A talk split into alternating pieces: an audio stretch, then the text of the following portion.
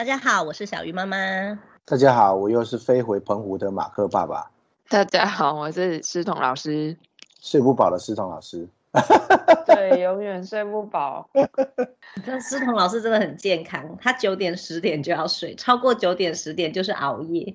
太可怕了。没有啦，太早了，九点十点。那你都几点睡？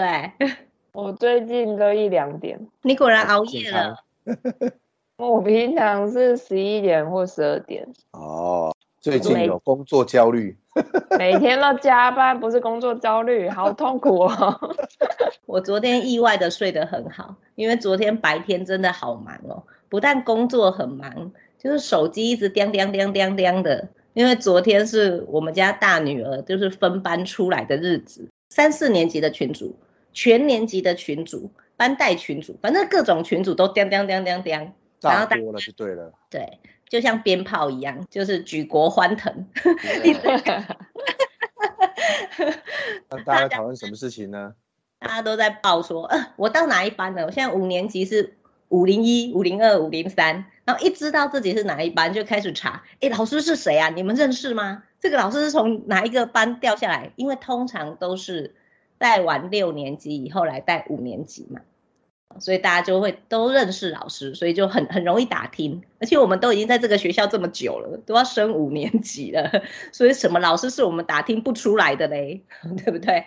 是，对。所以昨天的群主真的很忙，一边工作，然后一边看各种妈妈们很焦虑耶，因为大家这两年不知道要面对什么老师，然后什么同学。可是其实啊，在七月底的时候，我已经经历过一次了，因为我们家另外一个是小一新生，小一新生就是。更是新的老师，从幼儿园到国小，所以小一新生的群主啊，其实从七月底到现在都没有停过，有各项的问题，小到那种，嗯，要穿什么颜色的袜子，可以戴手表吗？然后要带什么餐具，要带什么袋，就各种疑问。我现在看马克爸爸眼神充满着问号，因为他家离小一新生已经很久了。没有，我在幻想是幻想，想小一的时候有这么多毛吗？你是不是因为两个儿子，所以是这样？如果是换成女儿，是不是也很焦虑？呃。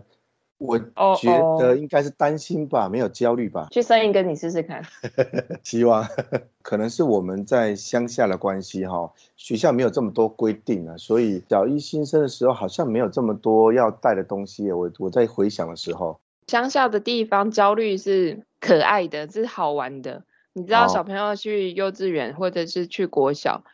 那个很多亲戚住附近会轮流骑机车去学校门口偷看啊？真的吗？对呀、啊，他们上学第一天是半天嘛，就会有很多家长，同一个小孩的家长哦，然后就姑姑先去看一下，舅舅去看一下，然后姨婆也来看一下，然后谁谁谁也来看一下，对，一个半天，然后很多亲戚轮流去偷看。哦，哎，哦，有可能，有可能，有可能，很可爱啊。我们来澎湖的第一天。我有看到那个那个小一的人，他们的爸妈会在窗边偷看，对，偷看很可爱，偷看。现在学校其实都做得很好哎，因为他们就会在小一入学的时候，他就会弄那个啊超大气球门，让孩子有一个就是上学的仪式，然后就欢迎他们的感觉，因为是气球嘛，就弄得很缤纷。然后有的学校会要过一个什么聪明门啊，它上面可能就绑葱或绑什么。哎，好像要结婚哦，就就是蛮怪的七夕哦。对，上学先配对就对了，是吧？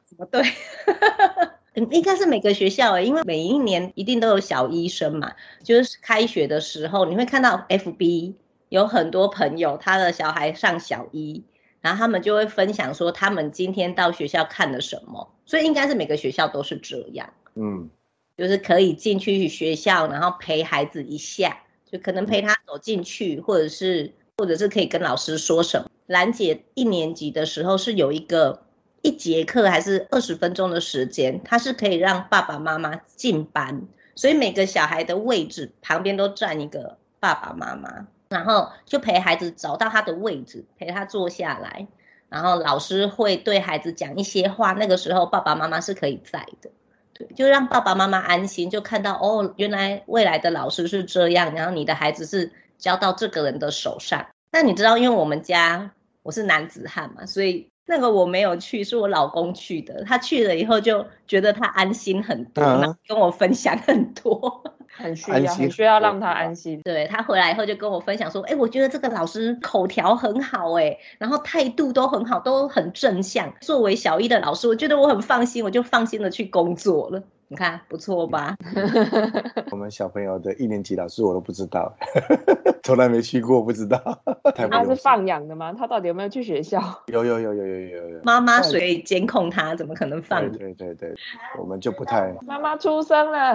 小孩啊，小孩说我知道他的啦，我是说。刚开始我不知道，后来才慢慢会知道了。不会像虫哥一样，我一开始就要去先打个底这样子，不需要去就对了。对我而言，我觉得就是两种心情啊。因为其实我们就已经是老鸟了，小孩都五年级了。可是我再回头看我们那个小一群组，就觉得真的大家好辛苦哦。因为爸爸妈妈这个时候难免会焦虑啊，因为孩子进了一个新的环境嘛。如果他这两年就遇到了可能没有那么关注他的老师，那就惨啦。那他的孩子这两年可能就会变得没有自信，然后畏缩，这都是有可能的。嗯，所以爸妈的焦虑其实也是很正常的。这个时候不只是有人上小一，更小的现在是上幼稚园。哎，我觉得刚上幼稚园这个更焦虑。有去保姆那边的其实会适应得很好。他如果不是，他是一直都是妈妈亲自带他。然后这个时候他去幼儿园，不只是小孩，就是妈妈，其实都很难熬，用难熬去形容哦。对啊，小孩脱离家的那一刻，都开始挣扎、哭喊、吼叫，光想都很可怕。嗯，志彤老师跟我之前有教那种小 baby 班，就是教画画。然后有一些妈妈，她就是想说要衔接未来要去上幼稚园，所以她就先上一周一次、两次的才艺课。让孩子就习惯说，哎，有同学的感觉，然后有老师，你必须要听指令。所以那个时候我们有教过一些小 baby 班，那很可爱。我们就是他人生的第一个老师。我还记得有一个小孩上一上以后，其实他都是为了要衔接要去幼稚园嘛，所以他就后来就去幼稚园。然后过了一段时间，他就回来，然后他就跟我哭说：“老师，我第一天去上课我就哭了。”因为我走到那个门口，就发现那不是小鱼老师的门，就哭了。他以为你是他以后的老师。对，他还跟妈妈说：“我可以适应的很好啊，我每个礼拜都去啊，那里很开心啊。”就妈妈哪边幻想的？他连在一起，他以为他的小学是悠悠，好可爱哦。所以要叫悠悠开始开国小就对了，是吧？幼稚园，幼稚园。对，很可爱的。而且小朋友他第一次去上学，其实有些孩子他不会立刻适应的很好，所以他会有一些退缩的行为。像我遇过孩子啊，他本来画画，因为一个礼拜来一次嘛，他就都很独立了。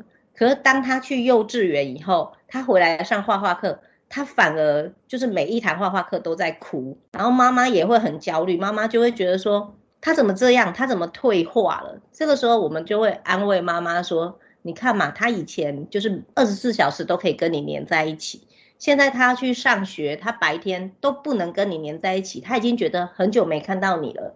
下课你又把他带来画画，他就又发现。”这九十分钟，妈妈又不见了，所以孩子就会很退缩。我觉得这个时候的妈妈就给一点建议，就是不要急。其实孩子一定过得去。如果你很急，他就会失去一个安定的力量，因为妈妈就是他安定的力量。那这个时候，如果妈妈也慌了，其实孩子更踩不稳脚步，找不到对的步伐。所以妈妈真的不要急。完蛋了，马克爸爸真的都没有这个困扰。完全没有，没有这件事情。这一集应该叫聪哥来录的，这么焦虑。哇，他可能有很多可以说。而且他今年应该也焦虑啊，因为我们家今年也是小一新生啊。他有什么奇怪的反应吗？这一集他不可以讲，对不对？他都会问很多问题，他真的就是会向社群里面的妈妈问很多问题。他们去学校吃得饱吗？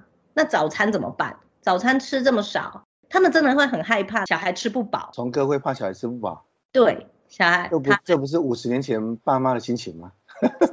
是永远都是爸妈心情吧？我从来没有这种心情呢、啊。我早上没吃已经这么多年了，他们没有人习惯啊。啊？所以我说那是五十年前的心情啊，现在怎么还有人在担心吃不饱？太酷了吧！未来五十也是吧？那就会一直对孩子碎念说：多吃一口，你多吃一口也好，不然等一下你很早就饿了。他应该心里想说：我等一下饿了要吃点心，没关系，没有点心啊，学校也不能带点心啊，哦，不能自己带，不能带点心，而且你带了可能也没有时间给你吃。那你想，学校是说没有时间，我们用孩子的角度去想，下课那个十分钟、二十分钟玩都来不及了，谁会记得要吃东西呀？看我老公有各种焦虑，他想 吃不饱，他这个焦虑也很好笑，而且是大部分爸爸妈妈都会有的焦虑，就是幼稚园的马桶是坐式的，可是很多小学是蹲式的。哦。哦，所以会上不出来。会不敢上，或者是不会上。对，所以在幼稚园的阶段，其实到了大班，很多学校都是在训练孩子自理的能力。其实我觉得童哥这样蛮好的，因为他会想到一些我们根本想不到的事情。我要补充童哥的焦虑了。我们家不是去年搬到澎湖来嘛，但是我一个人在台湾嘛，童哥就跟小鱼老师说：“哎，是不是要叫学长来我们家？他一个人在家里面住，应该很寂寞，赶快叫来我们家住。”他担心我变成独居老人之类的，真的。但是我的反应也很冷血，我就翻他白眼说：“他都大人了。”对呀、啊，我都大人了。我老公有各种焦虑，他不止焦虑小孩，他还焦虑老人。你看多有爱啊！他才是母爱喷发的人，好不好？不过这样子他就可以跟女汉子互补啊。很多事情我们真的想不到，就是比较碎念、比较张扬的那个人，他其实有时候想的很细，是一种好处哎。虽然有时候真的觉得很烦，然后小题大做了。可是真的有些他想到了，然后我们没想到，像马桶，我觉得就很重要啊。小朋友掉下去怎么办？真的蛮可怕的。掉下去哈，我从来没想过这个问题哈。掉下去。我小时候有啊，有这个焦虑啊。我第一次看到那个的时候，我会害怕。我想到是怕被冲，掉下去，踩到里面去，很可怕。而且幼稚园刚升小一，其实你还个子很小啊，脚小小的，马桶对你来讲有点大。哦，对哈，我们太不用心了。我要来跟虫哥学习一下，虫哥会提醒你了。左脚要先跨过去，右脚再跨过去，才不会跌到马桶里。除此之外，你脚要张很大啊，因为对小朋友来讲那很宽。你 真的很好。所以鬼故事应该就是这样来的。哦，就很可怕那个东西。这小孩就焦虑去厕所了，就对了。只有有这种幻想的人才写得出这样的鬼故事。所以你看，现在这个季节，就是小孩子觉得很焦虑，爸爸妈妈也觉得很焦虑。焦虑是一种常态，而且真的不能怪他们，不能怪大家哎，因为对未来，就是对新的环境。小孩子能不能适应，就是你有各种问号啊。那女汉子有什么建议吗？你们家应该有一个在焦虑的。女汉子就是就是 完蛋，眼睛闭上，不要想，不要看。我就是到门口，然后迅速的跟孩子说拜拜喽，妈妈。你要加油，我们一起加油好吗？你不会像电视说的 fighting，然后就走了这样子。差不多了，等一下他去 fighting 老师怎么办？就是跟孩子说，我们一起做好这件事情。你好好上学，妈妈好好工作。我们都是需要有勇气去做这件事的。然后转身赶快离开。我觉得小鱼他会 跟小朋友快点说再见之外，小朋友会带焦虑回来。鱼会很认真听啊，所以小朋友也很放心，我可以去面对问题，回来有人帮我解决。我觉得家长是建造这样的强力后盾给他，让他觉得安心去面对学校的事情。对。其实那个焦虑真的焦虑不完，小一有小一的焦虑。你看，我都已经刚才一直在强调说，我们已经是学校的老鸟，因为已经升高年级了。但高年级都还是有焦虑哦。你看，两年后我们要升国中，一定也更焦虑嘛。所以爸妈的焦虑其实是没完没了。五年级的焦虑就是我们到底跟谁同班了？然后呃，不管是男生女生，到了五年级一定有他。比较喜欢的同学，他们希望同班，所以这个时候还是很焦虑啊。每次看到分班名单，大家还是很忙，所以我想爸爸妈妈就是做最好的后盾，就是最好。而且啊，好好回家吃个饭，不要想太多。哎，要解决餐桌上，或者是 回到家，要把这营造成能够让小孩跟你讨论他遇到的问题，这才是后盾啊。只会给我吃，这有点不够满足。哎，面对问题这件事情也是一个很大的课题耶。就例如说，孩子跟你分享说他在学校上厕所，这些都小事嘛，你可能就是打个电话跟老师说，老师你可不可以多协助他，或多陪他去几次，或者是下课利用下课的时间带孩子去看那些环境，让孩子就是没那么陌生，其实就过去了。可是，如果孩子一直回来跟你说，妈妈旁边的人弄我，你知道这对妈妈来讲又是一个新的难题，因为在学校会遇到各种可能以前没有遇过的，所以可能要花一起来讨论如何对付同学的二十四种方法。真的，妈妈如何教导小孩，小孩如何跟妈妈一起配合？哦，很重要哦。对啊，因为你做太多，你会害怕自己变成怪兽，变成恐龙家长，自己都会害怕。可你做太少，你又会害怕说是不是没有做好孩子的后盾，中间的那个平衡其实是很难拿捏。不过我看那个社群里面大家讨论的东西啊，比如说钢杯啊、棉被，我倒觉得每个人使用的习惯跟状况不一样。当然有可以听一些建议，但是这种东西呀、啊，物品它不是非常贵，或买了之后之后就永远不用换，可以照你的习惯跟小朋友的习惯买适合他的，然后去试用。真的很不行，我们再换掉就好了。而且小朋友的东西本来就很需要换啊，因为他们没办法保持它非常清洁。对，物品就是慢慢准备，不用买太快。身为一个懒，一次买太好。对，身为一个懒惰的妈妈，真的要跟大家分享，不要买太好，不要买太快，因为你买太好，到学校它就莫名的消失了。对，那如果你买太快，你会发现你买错了，那更麻烦。对，就造成浪费，然后自己也过不去了。对，所以就开学了，慢慢看着办。如果说真的有很急的，我相信每一个老师其实都会列清单。哦，对，那个清单给老师一点时间把它写完善，因为老师也不想要陆陆续续给你东西，想要一次给你给清楚，就陪家长一起面对，所以老师列清单其实要花时间。我也是小一新生的妈妈嘛，所以我们一起。跟着听众，我们面对这个焦虑，然后好好的陪孩子快乐上学去，多多安抚你身边那个比较焦虑的人。嗯、是的，不一定是妈妈，对，有时候是爸爸，有可能是阿公。哦，对，不要一直去学校，一天就好了。好，今天就跟大家聊到这边啦，拜拜，拜。